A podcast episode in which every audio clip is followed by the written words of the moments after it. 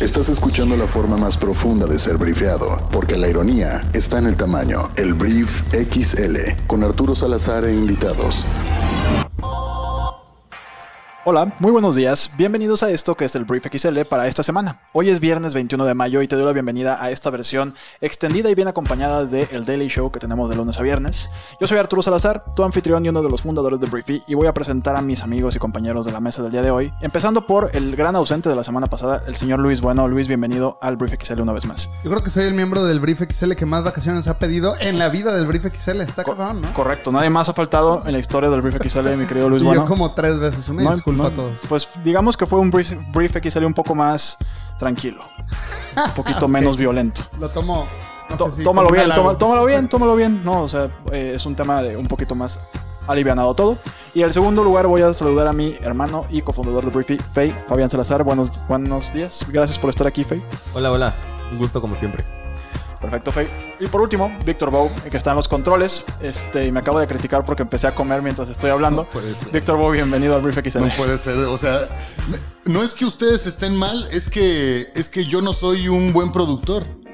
O sea, comenzamos este eh, este brief, la preparación del brief unos minutos antes, 30 minutos, 20 minutos antes, seteamos, charlamos todo para poder tomar las mejores decisiones para el contenido que que emocionados les vamos a compartir en el Brief XL y todos estaban tragando todas las moronas de pan migajas a discreción por millones y chomeando mientras estaban "Ay, yo, yo creo que estamos aquí porque Sí, pero ya lo habíamos visto hace dos briefs. Cuando hay pan se hace un baby mejor brief.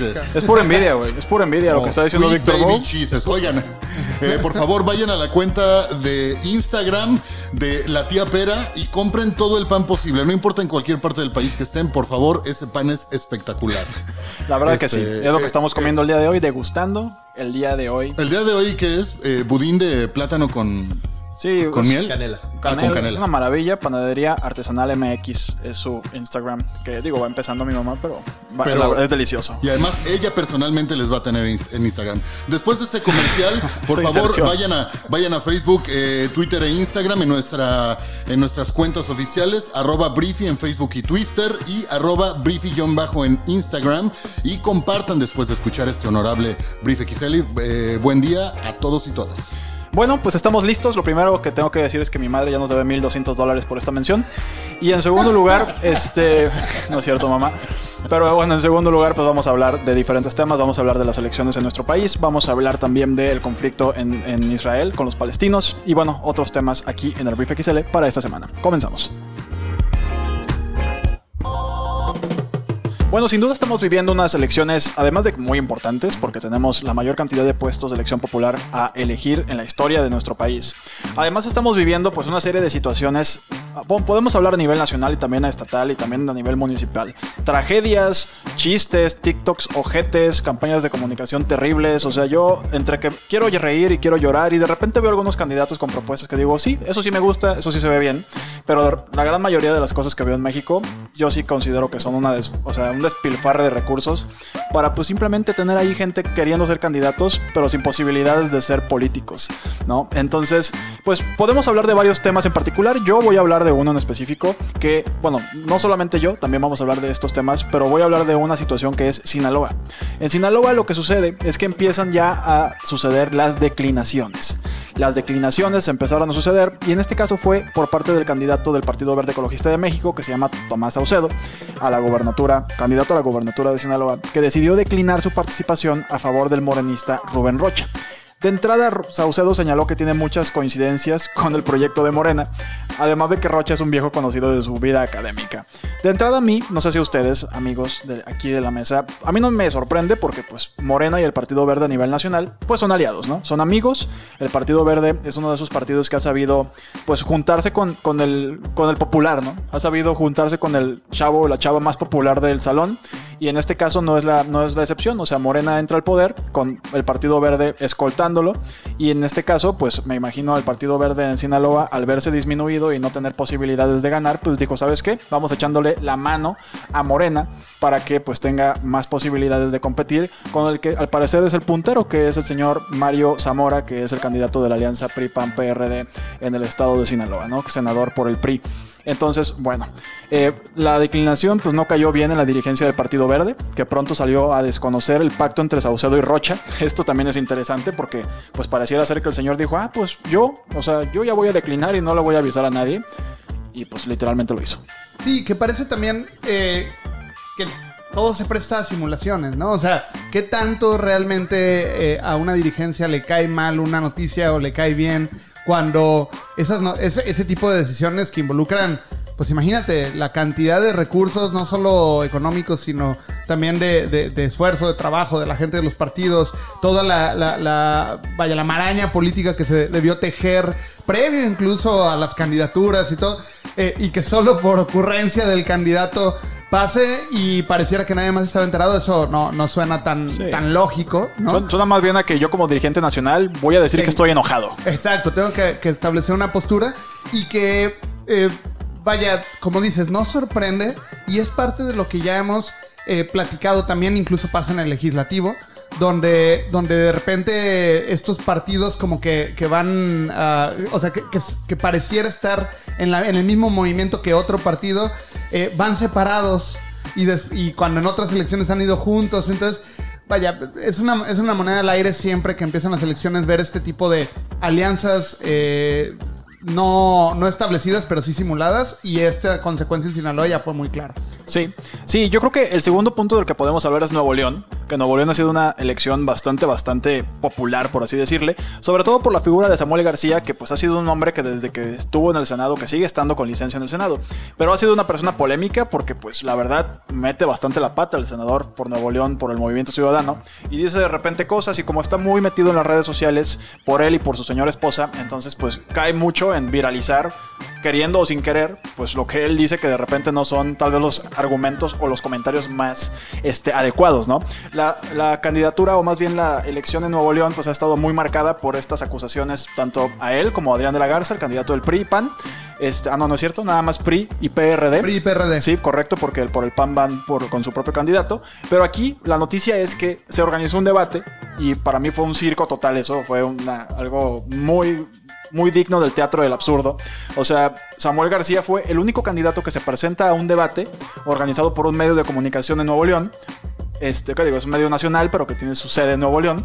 Este, y fue algo verdaderamente ridículo verlo esperando como las preguntas pues, de los otros candidatos, el, crono- el cronómetro se acababa, pues.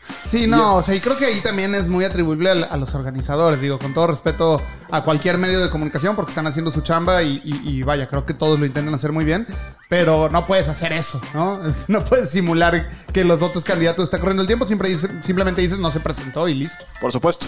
Sí, no, es, es una burla. Él, si él sí fue el único que había aceptado, vas, te presentas, sales a cuadro y los moderadores debieran. eh, Esto lo estoy hablando yo, es mi opinión personal y mi opinión como alguien que ha trabajado en medios, eh, lo que debieron entonces hacer la producción y los moderadores cantar un no hay quórum para hacer un, Para un debate. debate. Dejemos esta payasada en paz, ¿no? Es, es tan sencillo como eso. Al- algo bastante interesante es que los otros candidatos cuando pues cuando dan su testimonio acerca de, del por qué no fueron, eh, pues realmente comentaron que no había condiciones eh, adecuadas para el debate. O sea, todos aventaron un. Todos aventaron su discurso de que no había un piso parejo, no había. eh, no había un piso parcial en donde hablar, que era una emboscada política para Imparcial, ellos. más bien, imparcial. Imparcial, exacto. Entonces, pues prefirieron renunciar de último momento. Incluso Samuel García los ataca estando ahí, que era una falta de respeto, ¿no? Para, para los neoleoneses, el que no se hubieran presentado e incluso que hubieran cancelado de último momento. Nuevo León en cuanto a su elección es un verdadero circo. Verdadero circo. Este, y bueno. no Ahí sé- sí, ahí sí sin mucho respeto por el medio, pero Nuevo León en elecciones como una réplica de multimedios, su canal, este, que sí es un verdadero circo. Oigan, y justo, justo ahorita que lo mencionaba Faye, también creo que es algo importante que si eres candidato y no tienes un, o, o crees que no tienes un piso parejo en un debate, de todas maneras vas. O sea, eh, creo que ya quisieran muchos eh, actores ciudadanos, eh, verdaderamente ciudadanos de causas reales, estar en ese tipo de, foros para poder, vaya, plasmar sus ideas, para compartirlas. esto es para si algún candidato nos está escuchando, si crees que en el debate que vas a ir no hay un piso parejo, demuestra tu, el valor que tuviste que demostrar para ser candidato y ve y te presentas y aprovechas que se vea, que se haga más notorio que el piso no es parejo. O sea, no hay pretexto para no ir a un debate. Y por último, yo tenía, eh, al- basado en lo que comentó eh, Arturo de, de Sinaloa, bueno, en Sonora se dio un movimiento similar, también como una declinación eh, que, vaya, tiene que correr un, proceso jurídico, no está, ah, in- incluso también hubo algún rechazo de parte de la dirigencia nacional, pero el candidato de Movimiento Ciudadano, eh, Ricardo Burs, que además es hermano de un exgobernador de, de Sonora, eh, de Movimiento Ciudadano, declinó eh, a favor o, o- o- o mencionó que se sumaba, sumaba esfuerzos a favor del candidato Ernesto Gándara Camus, que es de, de la alianza de Va por México. Entonces, Órale. es como lo contrario a lo que pasó en Sinaloa, ¿no? Y de nuevo, eh, Dante Delgado, el dirigente nacional del Movimiento Ciudadano, o, o dirigente este, como de facto del Movimiento Ciudadano, este, salió a decir que él rechazaba esa, esa alianza y esa declinación. ¿Qué, pasa? Pues que bueno, realmente cada estado también es un, territorio complejo que se tiene que, ir armando con alianzas y con, estrategias políticas y creo que en Sonora pues eso es lo que están haciendo, ¿no? Honestamente, yo creo que lo que las dirigencias nacionales están haciendo es proteger la integridad o de alguna forma la. Eh, ¿Cómo se dice? Los, los allegados o los que se han sumado a proyectos políticos a nivel municipal o a nivel estatal, lo que están haciendo con esto es de que proteger a esos candidatos diferentes de que no los relacionen con otro partido.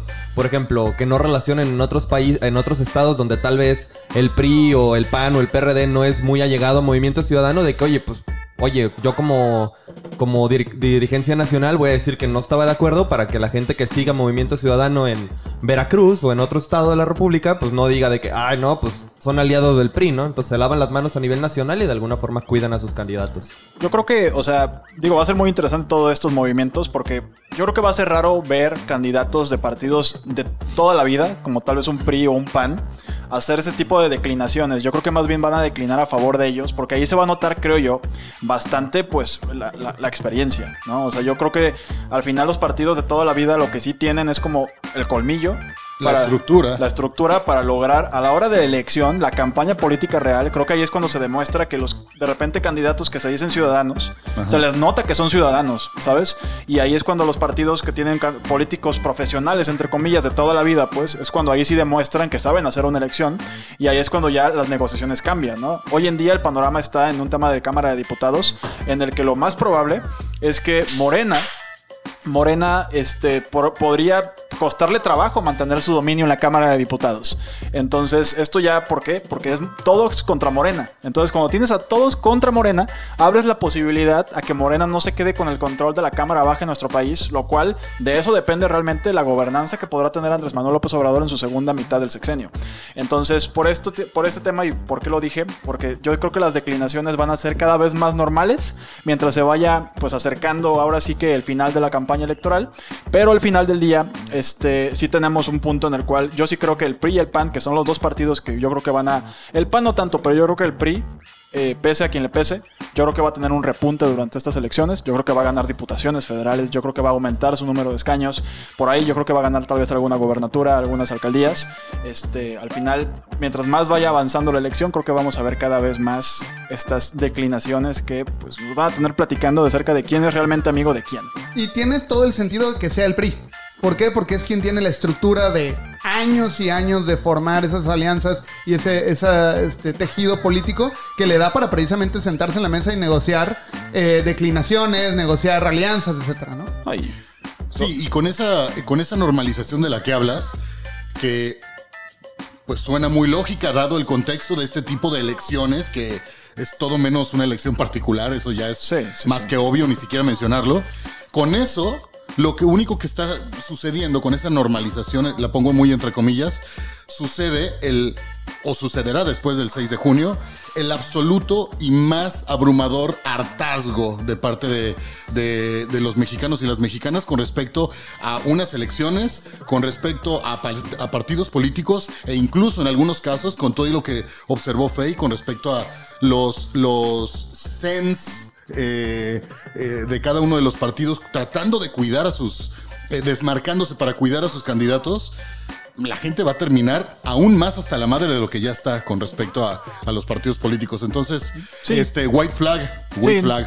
Si podemos redondear esto, yo creo que, aunando lo que dice Vico, híjole, yo creo que es muy triste que sean dos como grupos simplemente, que la gente hable del voto útil en lugar de las propuestas, que la gente no le importe qué está diciendo esa persona ni qué proponga, lo único que quiere es que no gane el otro lado, ¿no? O sea, ya sea contra Morena o contra pues, la alianza PRI-PAN-PRD, pero está muy cañón como tristemente en nuestro país el día de hoy es unos contra otros, las- los argumentos y las propuestas poco importan, lo único que importa es que el otro no gane. Y eso creo que en ese sentido, pues ganan unos cuantos, ganan unos cuantos intereses y pierde pues la opinión pública. Y, que- y pierde el pueblo. La democracia. Y pierde la democracia, por supuesto. Pero bueno, ya, ya acabamos. Vamos al siguiente tema. Gran transición. Muy bien, el siguiente tema del que vamos a hablar es de Israel, que bueno, lo hemos hablado hasta el cansancio. Este, en el brief XL pasado lo hablamos. Toda la semana he estado hablando de la evolución de este conflicto. Pero ayer por fin hubo tregua, lo cual es una gran, gran noticia. El día de ayer ya tanto el Hamas, que es un brazo paramilitar que tiene el control sobre ciertas decisiones en Gaza, eh, en nombre de los palestinos, no en nombre de todos los palestinos, pero es un brazo palestino. Y pues Israel ya oficializaron que van a tener, o que empezaron de hecho el día de hoy a las 2 de la mañana, hora de eh, Israel, ya empezaron un alto al fuego. Un alto al fuego que la oficina del primer ministro de Israel, Benjamin Netanyahu, anunció y que el gabinete de seguridad había decidido pues este alto al fuego ya unilateral. Entonces está frenada hasta estos momentos que te estoy hablando está frenada pues el conflicto militar por allá lo cual son grandes noticias. Egipto fue el encargado de mediar esta situación pues que al final del día tiene eh, su origen desde hace muchísimos muchísimos años pero que llevaba 11 días pues tristemente eh, cobrando la vida de muchas personas inocentes entre pues estos dos grandes grupos que se estaban simplemente bombardeando Israel tiene algo que le llaman el ¿cómo le llaman? la cúpula de hierro que es pues un sistema antimisiles poca madre porque los israelíes son buenísimos en todo lo que tiene que ver con defensa, pero Gaza, pues Gaza no tiene esa cúpula de hierro y vi un video en Twitter de un güey que bastante sarcástico la neta fue de que ah bueno, o sea, también ellos tienen una cúpula de hierro, se llama no le lancen misiles a Israel. Entonces fue como muy la neta muy mamón, así de que ah güey, si, tú tienes tu cúpula, nada más no me ataques para que yo no te mande misiles, ¿no? Entonces, eh, creo que Faye tiene algo que aquí que comentar, pero bueno, ¿cómo ves esta situación, Faye? Más que la situación en, en- en la franja de Gaza per se, o sea, lo que a mí me da mucha tristeza es como la ONU eh, y otras superpotencias que realmente son superpotencias, porque seamos honestos, o sea, Israel no es una superpotencia en tema No, ni no. de capital militar ni capital político a nivel, Ni pues, a recursos nivel global, ni naturales. recursos naturales, nada. Yo no me explico cómo pues las verdaderas superpotencias a nivel mundial no pudieron detener esto antes de que pasaran 11 días de ataques. O sea, ¿cómo... ¿Cómo, ahorita me va a encantar cómo Vico va a hablar de Biden en su momento, pero cómo te sientas como presidente de los Estados Unidos, como presidente de Rusia, como presidente de China, como cualquiera de los siete países fundadores de la ONU, 11, 7, eh, y dejas morir a 65 niños en ataques de misiles? Sí, 39 mujeres, güey. 39 mujeres inocentes, ¿cómo dejas que vuelen un edificio de medios de comunicación? O sea, ¿cómo permites que pase eso y no tienes el control para detenerlo? Ha sido como muy, muy descafeinado todo, como la presión, entre comillas. O sea, la, decisión se tomó un día después de que el presidente de Estados Unidos instara o le dijera al primer, eh, primer ministro israelí que pues, buscara una reducción rápida de la violencia, pero nunca hubo una exigencia total del alto al fuego. No, justo. eh, yo lo único que tengo que colaborar eh, en, este, en este punto, porque lo demás trato de, trato de enfocarme y de, en ser lo más empático desde mi ser con lo que se está viviendo allá. Justo, hace rato lo platicamos eh, Fe y yo. Después de 11 días de bombardeos, Luego hoy sabemos hace, hace unas horas que va a haber un cese al fuego eh, que fue consensuado, ¿no? Entre comillas. Pero tres horas antes, cuando se anuncia eso, se intensificaron de nuevo. Volvieron a sonar las alarmas. En, en Twitter, cuando algunos medios de comunicación de diferentes partes del mundo anunciaban, cacareaban como si fuera eh, el gran logro de Joe Biden o de Netanyahu o de quien fuera, inmediatamente eh, eh, centenas de personas decían, oigan, pero en este momento está volviendo a sonar la alarma, la alarma que hemos visto en diferentes videos donde hombres, mujeres, niños, ancianos corren a los búnkers que tienen debajo de sus edificios para que no les caiga una bomba en la cara. ¿No? Ah, es como eso. Y la parte de Joe Biden cuando insta a, a- a Netanyahu a, a que le baje de watts. Es como llegó la tía Joe Biden con un postrecito, un flan napolitano exquisito, bañado completamente en delicioso caramelo. Se lo pusieron en la mesa, le pusieron un mantelito en, en el traje a Netanyahu. Mira, te traje este postre, este, por favor ya pórtate bien. Y se da la vuelta y se va. O sea, una de las personas más deslactosadas en el universo, Joe Biden. Ese presidente al que todo el mundo esperaba llegar llegó deslactosado a, una, a un posicionamiento muy, muy tarde. Tenía un punto bien bueno y con la analogía de Vico lo perdí un poco. Así que continuamos. con Bueno, pues este fue el tema. No, al final, si podemos redondear esto, es una gran noticia que pues no hay bombardeos. O sea, que hay un alto al fuego. Ya, perdón. Ya lo tiene. Ya, ya lo tengo. Es Volvemos que me quedé contigo. pensando en el pinche En el flan, flan. güey. Volvemos Pero contigo, bueno. Luis. Bueno, y eso es una pen- es, es de gordos, eso que acaba de pasar, güey. Porque se me fue el pedo, güey, porque había un flan en la conversación, güey. Es totalmente oye. de gordos de tu parte, por cierto. Por, su- por supuesto. No, creo que eh, aquí me, me cae gordísimo que como lo que decía Fey, ¿no? Me cae gordísimo que todo depende del cristal con que se mire, ¿no? O sea, si vas y si asesinan a dos policías, perdón, dos policías, dos este, periodistas, eh, o a cinco niños, o a cinco mujeres en eh, Bélgica, bueno, se arma un escándalo mundial y todo el mundo reacciona, todas las potencias. Eh, si atropellan gente en Barcelona, caso que sí fue real, también todo el mundo reacciona. O sea, y, pero se pueden morir 232 personas en 11 días por bombardeos injustificados. Bueno, no injustificados, este, me refiero, cada quien tendrá sus razones, pero Sí, no. pero inocentes. Inocentes, o sea, no están bombardeándose entre fuerzas militares en medio del océano, ¿no? Y, y son. Eh, pues ahora sí que evocando al flan, son unos flanes los, los, los políticos que en otras causas se dan golpes de pecho y, y dicen que van a defender los derechos. O sea, la verdad da vergüenza ver eso. Y ojo, también en esos mismos 11 días, más o menos se murió la misma cantidad de gente en México, ¿eh? yo Por la violencia. mucho- Entonces, no, y- muchos o más, yo creo. Entonces, No. en- entonces, do- todo depende del cristal con que se mire. También aquí, de repente, en México, eh, salen algunos líderes a decir, no, lamentable lo que está pasando allá. A ver, cabrones, está alrededor de nosotros, en todo el mundo. O sea, paremos de, de- de tener tonos para cuando se trata de, de- las ramblas o cuando Claro. se trata de Franja de Gaza o cuando se trata de Catepec. O sea, le- las muertes son de humanos en general y, y somos muy pocos huevos para señalarlo de- en otros lados. la Cabe neta. destacar ese deslactosado presidente del que, habla, del que hablaba hace rato, la tía Joe Biden, que llegó con el flanco Netanyahu. Fue el güey que aventó su primer misil para estrenar este, su concepto fálico como presidente de los Estados Unidos. Fue el que aventó un par de misiles, eh, en- si no me equivoco, fue mediados de febrero, finales de febrero, fue. Sí, o los sea, no habían, primeros pas- 10 no días. habían pasado ni 30 días de, que, de, de su inauguración y el vato ya había eh, aventado un bombardeo. Es, o sea, Estados Unidos siendo Estados Unidos, en fin. Pues es que somos políticos siendo políticos. O sea, al final, ¿de qué se trata todo esto? Rentabilidad política. Entonces, pues vamos. Ya con esto vamos a nuestro siguiente tema del día.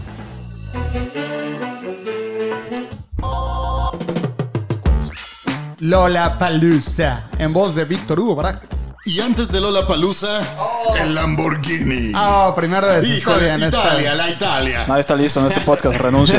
La Italia. No. Perdón, nuestro productor ejecutivo eh, se sacó un poco de pedo, pero todo, todo está bajo control, señor. Renuncio. Todo está bajo. No, no, no, no renuncies, por favor. Tú estabas haciendo tu, tu parte. Eh, allow me. Como productor, todo está bajo control. Mi queridísimo y bien ponderado sobrino, eh, Fabián Salazar, eh, le va a mentar la madre a una compañía más que está tratando de vestirse como un hipster en Tulum, este, adorando dioses mientras se mete toda clase de ácidos y de drogas duras. Este, Vibrando alto, vibrando alto, Lamborghini vibrando alto. Exacto. Pues, la nota básicamente es como Lamborghini anunció, bueno, el, el buen Stefan Winkelmann, presidente de la compañía Lamborghini, anunció que para el año 2030 van a tener su primer vehículo 100% eléctrico, pues con el propósito de reconvertir eh, pues las compañías automotrices para ser más sustentables, enfrentándose a que la principal amenaza del cambio climático son las emisiones de dióxido de carbono. Em, la hoja de ruta que presentaron, que muy sexymente se llama Direczione Cortauri, eh, plantea una inversión de 1.500 millones de euros en los próximos cuatro años pues para generar este, este nuevo modelo de Lamborghini. Y ese anuncio estuvo acompañado de pues otro anuncio, se podría decir, de que para el 2024 todos los vehículos de Lamborghini iban a ser híbridos. ¿Por qué están haciendo esto? Obviamente, pues porque para los fanáticos de los superautos, eh, lo que buscan de un superauto, pues es el sonido del motor. O sea, de hecho, Correcto. como Louis nos informaba hace un momento, pues no tienen ni estéreo. Los Lamborghinis de base no traen estéreo. Tú no traen estéreo pedir si justamente para que escuches el motor, ¿no? Entonces un carro 100% eléctrico, pues ahí va. Ahí viene el Lamborghini y se escucha... ¿Sabes? Y pues obviamente no les va a gustar. Entonces con estos carros híbridos de alguna forma planean vestirse eh, de verde y decir, ah, somos la compañía del futuro con un carro híbrido, pero simultáneamente van a seguir teniendo vehículos de combustión interna. Y pues nomás recordándole a todos que las baterías de litio van a ser el siguiente problema de contaminación del mundo. Exacto, y, bueno, eh, está muy. e- e- Es, sumamente chistoso el tema de, de Lamborghini. Como, si no me equivoco, si no es cada 15 días, señor productor ejecutivo, es cada mes que estamos anunciando a una automotriz más. Esta misma semana, Ford anunció su primer camionetón, hijo de la chinga. la- la F-150. Exacto, eléctrica. La Y así, F-50 Lighting. eh, por supuesto que, que- que no estamos diciendo necesariamente que está mal, evidentemente se está excitando cada vez más eh, la industria automotriz en términos de ir hacia el lado de los eléctricos, porque ya es cool, es sustentable y demás. Lo que, lo que Fabián Salazar no va a cansarse de decir es que lo que nadie estamos deteniéndonos a observar es que las baterías de litio, que son las que mueven un i8 de BMW, son las que mueven algunos de los coches eléctricos más importantes que hay en el planeta, son altamente contaminantes. Sí, o sea, de alguna forma, o sea, ¿qué sucedió? Pues ya hay demanda. O sea, hay demanda de productos eléctricos. O sea, ya, esto es lo que hay. O sea, mientras haya dinero en la mesa, mientras haya dinero en la mesa, pues la gente va a empezar a producir. Hoy en día tienes a Nissan, a Renault, o sea, que ya se están metiendo durísimo. También tienes a Volkswagen, que también le va a competir, de hecho, directamente a Tesla y con muchos recursos y con mucha De hecho, capacidad. Lamborghini es parte de Volkswagen. Ah, ahí está. Eso es, eso es algo que Otra- aprendí. Otra cosa muy interesante es que el, el minado de estos metales raros. Eh, digo, el, litio no es un metal raro, perdóname, maestra Miriam. eh, pero todos los, todos los metales que están involucrados en la fabricación de los autos eléctricos suelen estar directamente relacionados con explotación infantil, tanto en Sudamérica como en África. Entonces, Por si fuera poco. entonces, no solo las baterías ocupan mucho más espacio que el combustible y por eso son menos eficientes energéticamente a la hora que los pones en un vehículo. De hecho, ahora que hubo la convención, hubo una convención de, de la NASA para tratar de que los aviones ahora también sean eléctricos. O sea, lo que a lo que no le dicen a la gente es que la energía que se necesita en una batería para un avión comercial sería del mismo tamaño que el mismo avión. O sea, la cantidad de volumen, de espacio que ocupan las baterías es muy superior a lo que ocuparía una turbocina. Entonces, hay, hay muchos factores involucrados ahí que pues, las compañías Sí. no comunican. La moraleja es no se vayan con el marketing, amigos, nada más. O sea, hay que ver de dónde salen las cosas que queremos comprar, desde los celulares hasta los autos, hasta todo. O sea, creo que si no somos conscientes de toda la cadena de suministros Carros de hidrógeno. y de alguna también y de alguna forma no empezamos a consumir en las empresas que son transparentes al respecto y que te dicen esto viene de aquí, de aquí y allá y esto se cultivó aquí y ahí y es cómo se llama esto comercio justo. Mientras no tengamos esa transparencia y esa exigencia a la hora de gastar, vamos a tener compañías corporativos gigantescos haciendo un mierdero literalmente Y- con lo que ellos quieren hacer en su Y línea de Volkswagen no ha sido el más honesto. Tampoco, por supuesto. No, no, no. No, o sea, en- yo creo que en esos ni uno se salva. O No, sea, ni uno, ni uno. entonces, pero ese es el tema. El consumidor al final es el que tiene la llave del dinero de las empresas. Entonces, vamos al último tema de este brief. Yo tenía un meme de Lamborghini. Luego se los digo, se los digo al final. ¿Un meme de qué? De los autos italianos. Por ahí te lo había pasado, creo. Pero bueno, continúa con el tema de, de hoy. Bueno, después de que mi, mi proveedor de memes, eh, digo, porque yo como, como un tío de 80 años de edad que le cagan las cuentas de memes en, en Instagram porque sigue pensando que Instagram debería ser solo, solo de fotografía. Eh, Un saludo a proveedor- Aldo Bucio, que estuvo con Mi- nosotros hace unas semanas y que tiene una cuenta de memes. Dice Vico Sí. que te vas al carajo. Mi, mi proveedor de memes es, es al único, Aldo. Aldo es al único que, que sigo que eh, avienta Domingos eh, historias. Sí, domingos otakus y demás. Pero mi proveedor de memes en Instagram es eh, eh, Luis Bueno. Este, y la verdad es que los cura bastante bien. Oigan, eh, esta misma semana pasaron dos cosas importantes. Ya, eh, como siempre, tratamos de cerrar como ya mucho más con soft news, cosas que nos alegren el alma. en lo particular a mí esta semana fue importantísima porque ya hay indicios de que la normalidad vuelve a la música en vivo. Eh, se acaba de anunciar este martes que el, del próximo 29 de julio al 1 de agosto regresa el fin de semana de Lola Palusa en el Grand Park eh, el emblemático Grand Park en Chicago, Illinois, donde eh, los organizadores comentaron, eh, estamos de regreso, mañana, eso se los dijeron, el- nos lo dijeron el martes, el miércoles les anunciamos el line-up que ya está perfectamente completo y que por cierto Fighters, está, ¿verdad? está cargado, cargado en un, eh, por lo que estuve analizando desde ayer, está cargado de pop, pero, pero, Miley Cyrus, Foo Fighters y Post Malone la proporción, eh, Sí. ustedes son mejores matemáticos que yo. Eh, Foo Fighters es básicamente de lo poco rock que va a hacer la palusa, pero eh, la verdad es que comercialmente es un, eh, eh, es un line-up potente para regresar a esta normalidad en términos de, de las festividades, las celebraciones musicales con aglomeración. ¿Qué sucede ahí? Una cosa importante. Los organizadores de Lola Palusa, en coordinación con las autoridades tanto de la ciudad de Chicago como del estado de, de Illinois, eh, tienen perfectamente claro.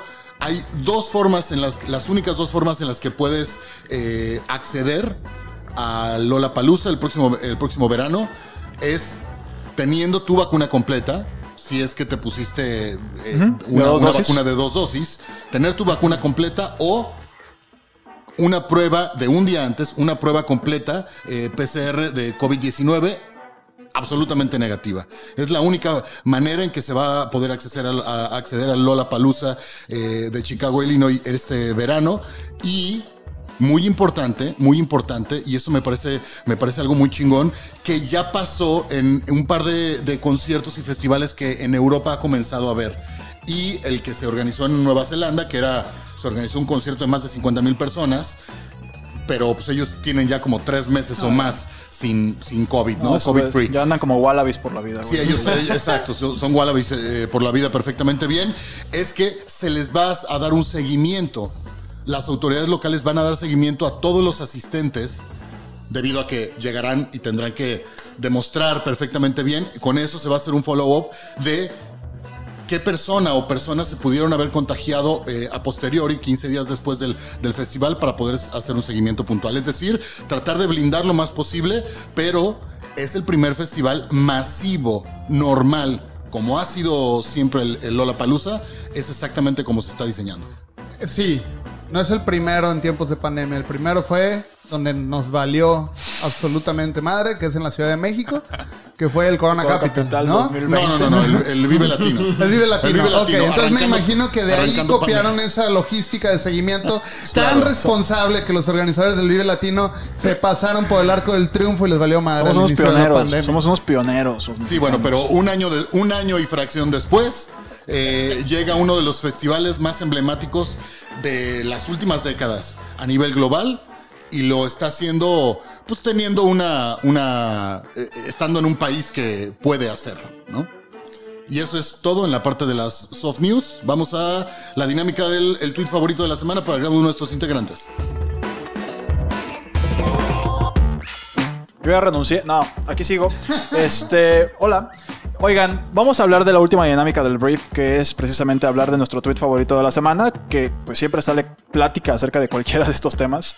¿Y quién está listo? Nada más quiero saber. Yo, yo Yo. estoy listo. Todos están listos, Todos wow. están listos, bien. Oigan, hace rato todo el mundo. Y no nadie es estaba- político. Nadie estaba listo hace rato, güey. Yo tampoco. Estoy orgulloso. Yo le, yo, yo le recordé a Fabián, que es el que más se tarda en estar listo. Le avisé desde antier. Bien. Entonces él desde antier ya estaba planchando su tweet de la semana. Yo, como siempre, lo acabo de decidir en este momento. Bien. Luis, bueno. Bueno, eh, creo que me- si de por sí seguido me cancelan, me van a cancelar con este tweet porque es de eh, arroba Chumel Torres, que creo que sufre Wow. de la cancelación cada semana. Este, y saludos a Chumel, espero que no esté cancelado el día de hoy. Y dice, Botox, coma, el séptimo friend. Y una foto del reencuentro de Friends. Y pues sí, o sea, las caras están brillosas, estiradas, unos cachetes que están muy extraños de parte de todos los participantes. Pero, Podríamos salvar a Jennifer Aniston. Un poquito. pero, pero fíjate que en esa foto no. En esa foto el que más se salva es Matthew Perry. Que si lo comparas con cómo estaba hace unos meses, de todas maneras tiene Botox. Entonces, Sí. Pero bueno. Sí, no vamos a caer en el body shaming aquí al final de cuentas, pero bueno, Jennifer Aniston creo que es un, ic- un icono. Sí, sí, sí. Así, Ahora, lo, bonito todo. es la noticia. O sea, Por a- supuesto. para los que sí nos consideramos fanáticos de Friends, creo que por ahí después de un par de reels que, que he visto de, de- como de adelantos eh, de, de esta reunión, es una noticia que a todos nos emociona y yo en lo particular voy a contratar a HBO Max solo para ver eso. Sí, le- desafortunadamente tenemos que esperar hasta mediados de junio, pero... Ay, pues eh, ya llegamos. güey. Pero al 20 eh, no, el 27 de mayo... En es Estados la- Unidos. eh, Es, la, es el estreno Hijos de la... del especial. Pero en México todavía no tenemos HBO Max hasta mediados de junio. Ah, cierto. Eh, y bueno, pues sí, el- la mitad del planeta estamos, eh, estamos que nos lleva el carajo de ansiedad con ello. Fey, tu tweet favorito de la semana. Fey está listo. Fey está emocionado. Sí, claro, digo. Probablemente ya sabían, pero hoy es el día de las abejas. Pum. Más bien fue ayer. Ayer. Ayer es el día de las Es que lo leíste en, en brief un poco O tarde. sea, en brief. es, es el día de las abe- el día mundial de las Es el Día abejas. Mundial de las jueves 20 Abejas, o el- jueves 20 Ok. de mayo. Y pues el, el tuit es de la Fundación Biodiversidad y dice así. ¿Qué perderíamos sin las abejas? El 75% de los cultivos dependen de la polinización, peligraría la supervivencia de 25.000 especies de plantas, la diversidad de alimentos se vería amenazada y se produciría un gran desequilibrio ecológico y económico. Y yo solo quiero agregar de que las abejas son el único ser humano de las que sí necesitan de las guerras de baile o de las peleas de baile porque ellas se comunican bailando. Yo solo quiero aclarar que las abejas no son seres humanos. Los únicos seres vivos. Seres vivos. Y que dije, ah, seres- eso. Dijiste seres humanos. Son seres humanos. No son seres humanos. güey. ¿Te pareces un político que, que conozco que dijo exactamente lo mismo? Fey, gran, Oh gran tweet. Sí, Fey, gran tweet. Fey trayendo la, la concientización de que, que hay, cuidar, hay que cuidar perdón, las abejas. Víctor flores en su jardín. flores en su jardín. Víctor Bow, por favor. Ok, hace. eh, hace no más allá de 24 horas, si usted está escuchando, es que. ¿Cuál Es un podcast, qué imbécil estoy. A la hora que usted escuchando, esté escuchando esto, la tarde del jueves 20 de, de mayo, arroba Corno, Corno es eh, Espinosa, es un, influencer, locutor, eh, conductor en una, en una plataforma de radio por internet eh, llamada Convoy. Aventó un meme que es sumamente simpático y me recordó a mi juventud. Es la imagen, es una fotografía de Elton John en el lado izquierdo y en el lado derecho, la fotografía de un, de un pequeño galón de un litro de Tonayan. Este endiablado y repugnante y repugnante mezcal, este clásico entre los estudiambres, eh, no importa eh, en qué año estés escuchando este podcast.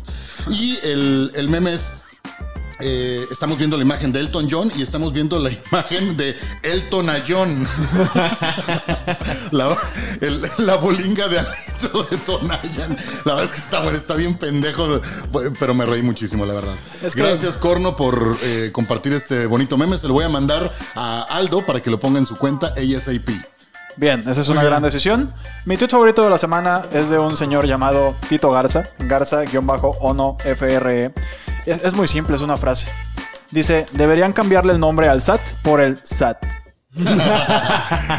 Bien. O sea, en lugar Muy de bien. SAT, SAD de, bueno, triste. Bien, bien, Deberían de bien. cambiarle el nombre al SAT. Por el SAT. Es Grande. más, yo iría más. Tito, te invitamos al Brief XL de la siguiente semana. Por favor. Este, pero bueno, amigos, este fue el Brief XL para esta semana. Espero que lo hayas disfrutado mucho. Por favor, compártelo. Pero antes de irnos, ya me estaba yendo sin despedirme de mis queridos amigos. No es que no sean importantes, pero ya me estaba yendo. Luis, bueno, gracias por estar aquí. Qué gusto regresar, qué gusto estar comiendo pan mientras estamos en el brief. Es una chingonería. Saludos a todos, que tengan un buen fin de semana y que se diviertan. Víctor Bobo no prueba este mensaje. Este. Faye, gracias por estar aquí en el Brief XL. Gracias, gracias a todos los que nos escuchan.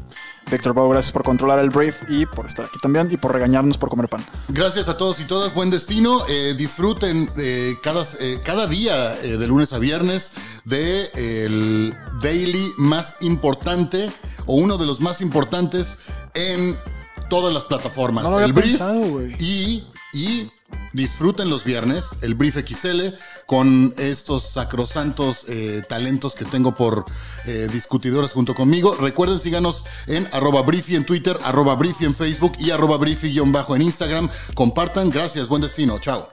Y bueno, este fue el Brief XL para esta semana. Que tengan, digo, ya lo- todo el mundo lo dijo, que tengan un gran fin de semana, cuídense mucho. Y nos escuchamos en la próxima edición de esto que es el Brief XL. Yo soy Arturo. Adiós. Estás despedido. Ok, ya, ya había renunciado, güey. Ah, bye.